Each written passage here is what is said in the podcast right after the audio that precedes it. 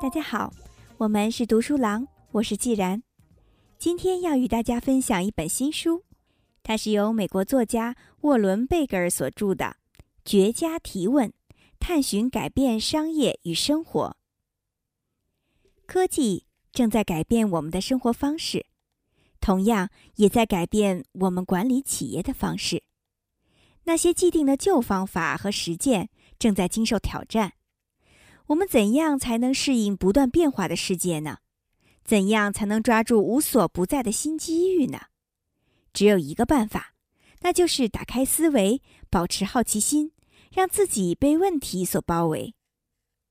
作为一个真正的探寻者，并不意味着要蔑视习俗、传统和经验，而是要通过探寻去寻找能更好的理解事物的现有运行方式的办法。在更深入的理解事物运作方式的基础上，我们才能够提出一系列的问题，而这些问题能为常规的做事方式注入新思想和新创意，也能提出一些可行的改进意见。因为想要快速的壮大以及适应变化莫测的世界，商业领袖就必须要让公司里的每位员工都能够全身心的融入公司，并保持旺盛的求知欲。在这本书中，讨论了那些鼓励员工提出更多问题的公司所使用的办法。虽然这本书重点讨论了怎样提出商业方面的问题，但这并不只是一本商业书。相信它可以帮助我们提出日常生活中的一些引人深思的问题。生活在今天这样快节奏的世界里，许多人忙于浏览最新的文本信息或者邮件。并没有花足够的时间去思考我们到底做了些什么事情，为什么做这些事情，以及有些事我们是否应该换一种方式去做。而这些问题都是我们需要花时间去不断反思的。本书还讨论了一些有关教育的问题。如果想让自己的孩子在未来成为一位成功人士，那我们就应该确保他们能够熟练掌握一种重要的工具——探寻。希望大家听完这本书之后，都能够对提问的重要性有新的理解，同时也能帮助你们在提问的时候感到更加放松。如果你想要成为一个有强烈求知欲的人，一个更好的探寻者，那么这本书将给你带来诸多的帮助。正如伟大的科学家爱因斯坦所说的那样，重要的是不要停止提问。下面就让我们开启本书的前言部分。我们都渴望答案，但首先要学会提问。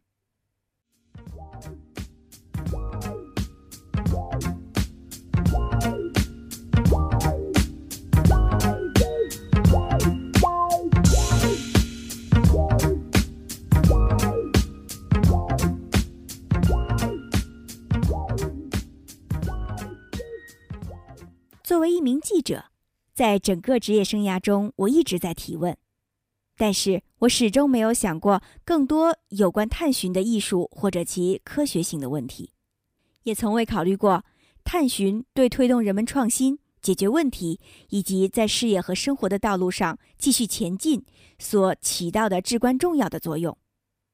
几年前，我撰写了一系列文章，其内容主要关于设计师、发明家。和工程师是怎样灵感突现和解决问题的？在写这些文章的过程中，我才开始思考上述的问题，而这些文章最终被汇编成一本书。我的研究使我能够与世界上一些具有创造性思维，而且能够引领创新的人进行接触。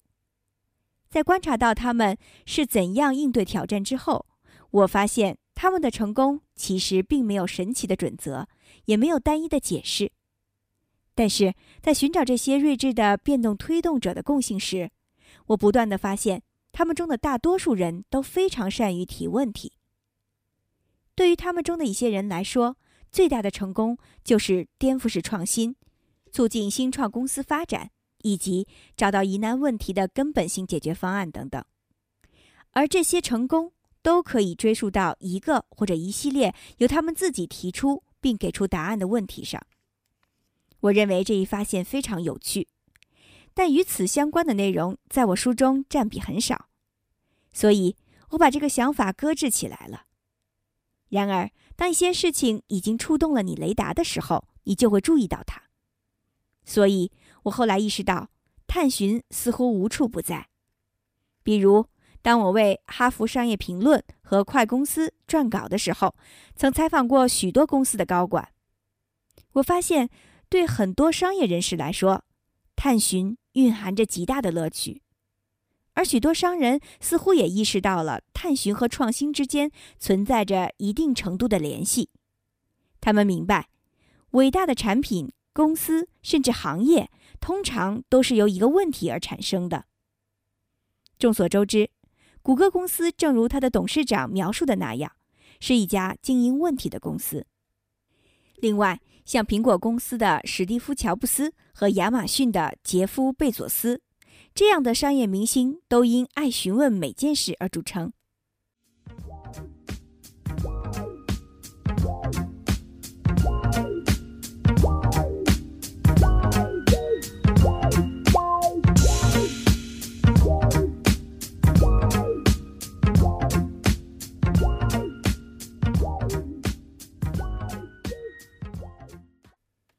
当询问成为一种稀缺能力，当我在商业领域开始研究探寻这个主题时，我发现只有少数公司真正鼓励员工用任何一种方式来提出问题。然而，在这些公司里，并没有哪个部门专门把精力放在提问上，也没有制定与提问相关的任何政策和指导方案。当然，也没有真正让员工去践行提问。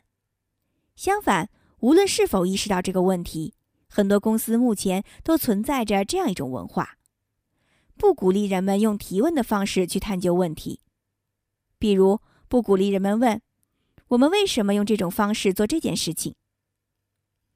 学校里可能也存在着同样的问题。当与一些教育家谈话的时候，我了解到。许多教师承认，学生能想出并问出好问题的确至关重要。于是，我对研究探寻这个主题充满了兴趣。有些教师意识到，在我们生活的环境中，错综复杂的事物不断增加，各种变化不断加剧，所以探寻在未来将变得越来越重要。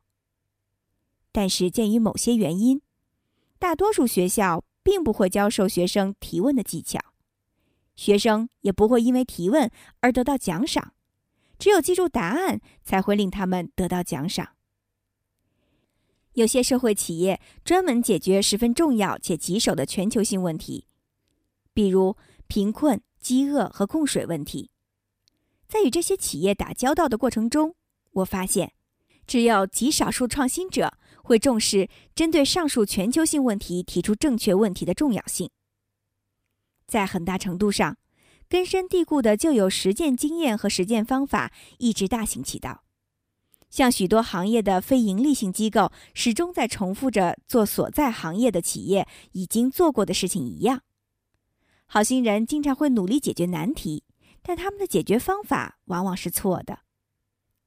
从某种程度上来讲，这是我们所有人的日常生活中都存在的状况。神经脉冲持续不断的推动我们努力去做一些已经完成的事情，但我们很少会退后一步去问：我们是不是在用正确的方法做事情呢？在诸如发现意义、满足感和幸福这样的大问题上，我们被太多的答案所包围。这些答案都是来自专家和领导们的建议、秘诀和策略。如果这些解决方案对我们发掘答案并不适用，你也不用感觉到奇怪，因为我们必须自己提出问题并将其解决。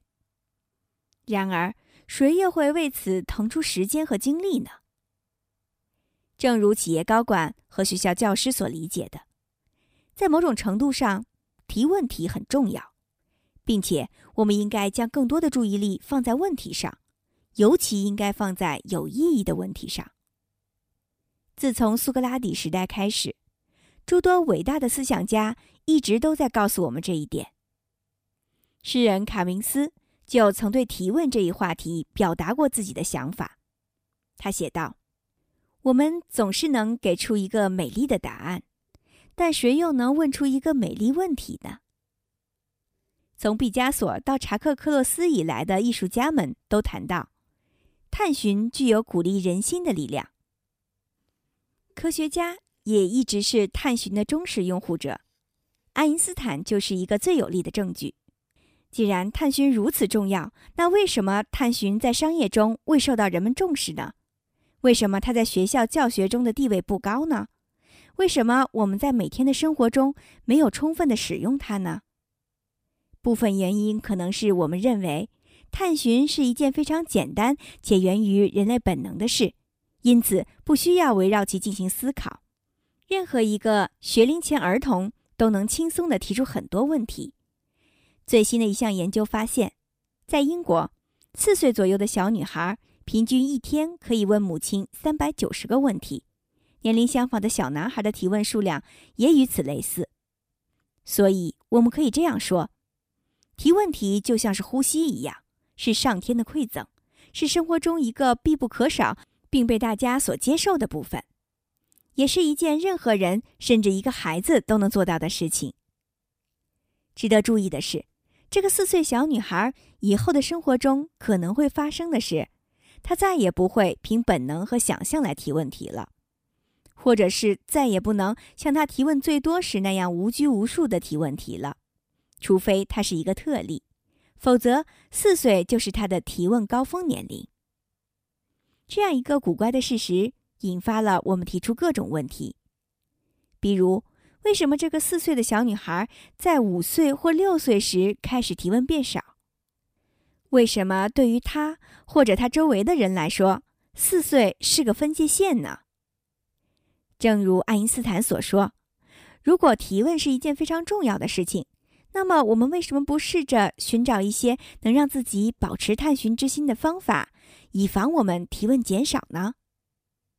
那个四岁小女孩也可能最终是个例外，她可能不会停止提问，成为少数继续提问的人，就像贝佐斯和乔布斯一样，或者像这本书中某一位探寻者一样。即便如此，也会产生问题，比如，为什么一些人仍在坚持探寻？而一些人却停止了探寻呢？存在探寻的基因吗？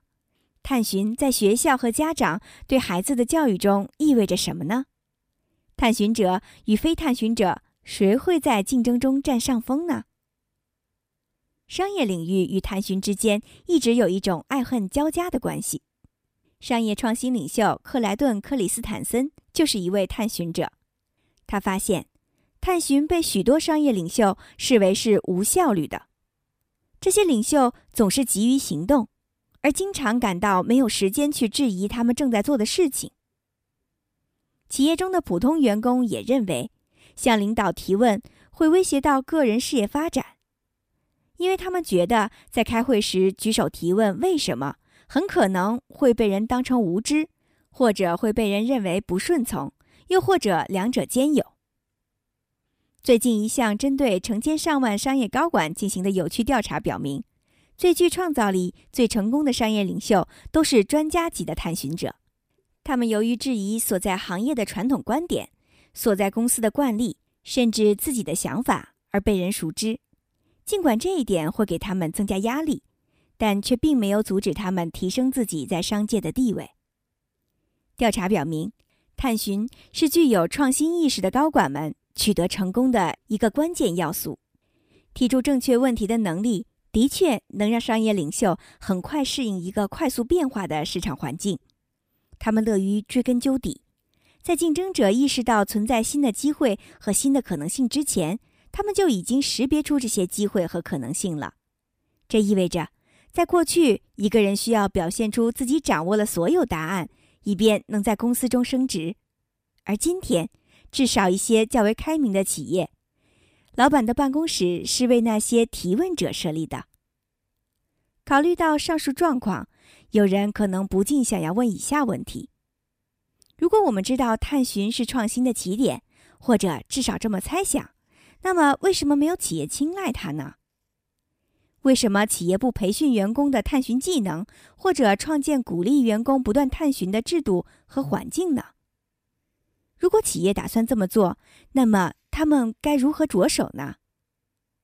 对于上述问题，有一个可能的答案：探寻会让权威面对挑战，瓦解已确立的结构、流程和系统，迫使人们必须想着怎么去做一些与众不同的事情。而这一答案不仅适用于商界，也适用于解释非营利性组织和学校存在的类似问题。比如，非营利性组织为什么不去探寻更多的问题？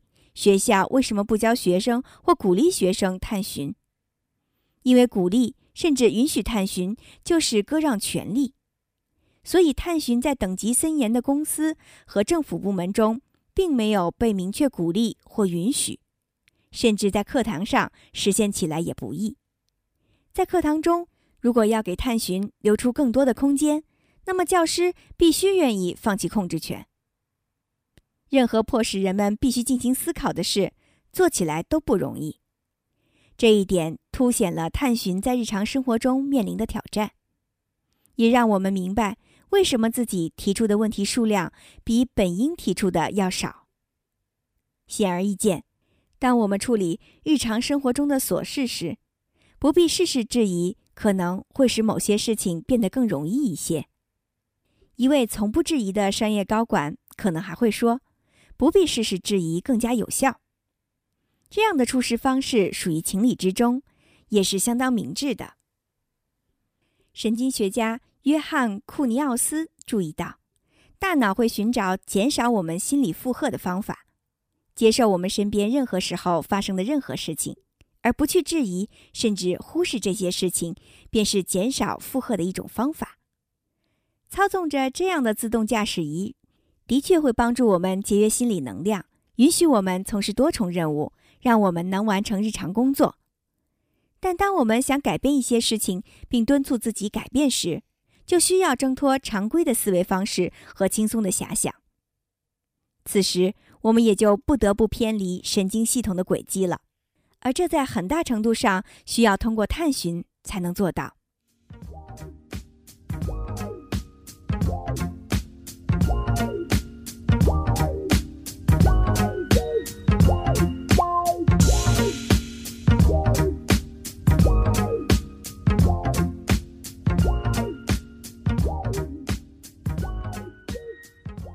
让探寻精神回归。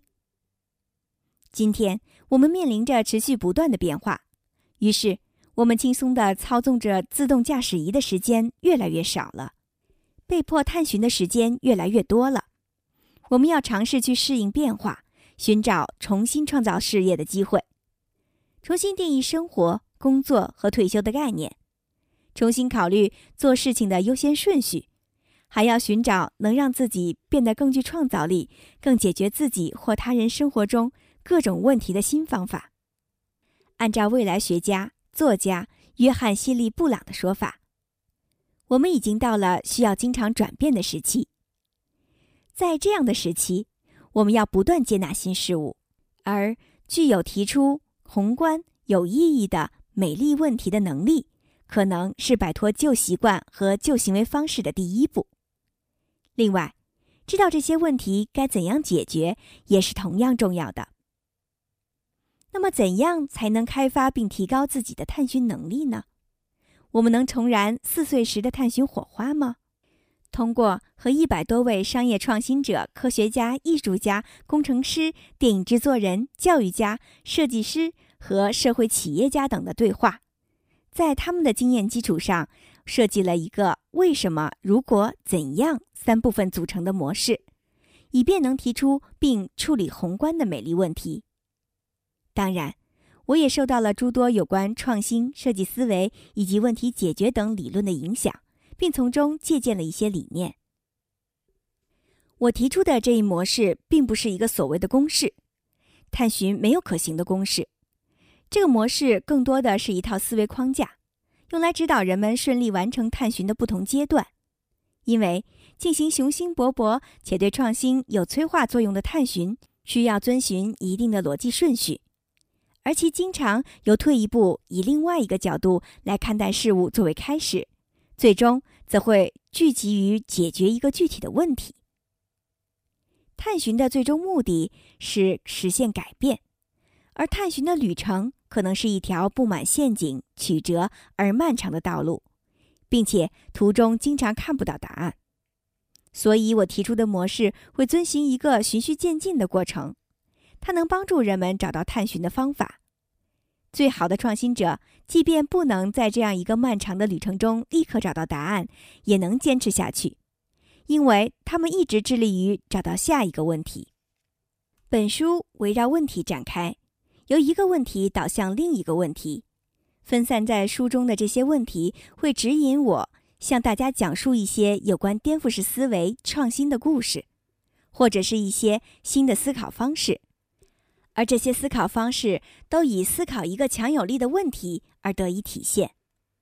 本书旨在强调那些可执行的问题，这些问题可以带来实实在在的结果和改变。本书也更关注搜索引擎不能轻易搜索到的问题，或者不能轻易给出正确答案的问题，而这些问题则需要一种与众不同的探寻方式。比如，什么样的新理念会帮助我的公司立足？如果我用一种特别的方式来完成我的作品或艺术品，那会怎么样？我怎样才能处理一个长期存在且影响我的社区和家庭的问题呢？上述这些问题都是有个性、颇具挑战性和有潜力改变规则的问题。在研究探寻有何价值的过程中，我越来越确信，在帮助我们解决什么事情重要、哪里有机会以及怎样实现目的等问题上，探寻变得比以往任何时候都重要，并且在将来会更重要。我们都渴望得到一个美丽的答案。但首先需要学会怎样提出一个美丽的问题。在下一小节中，我们将和大家分享本书的第一部分——寻回失落的探寻能力。让我们一起来学习如何提问吧。我是既然，我们是读书郎，谢谢收听，再见。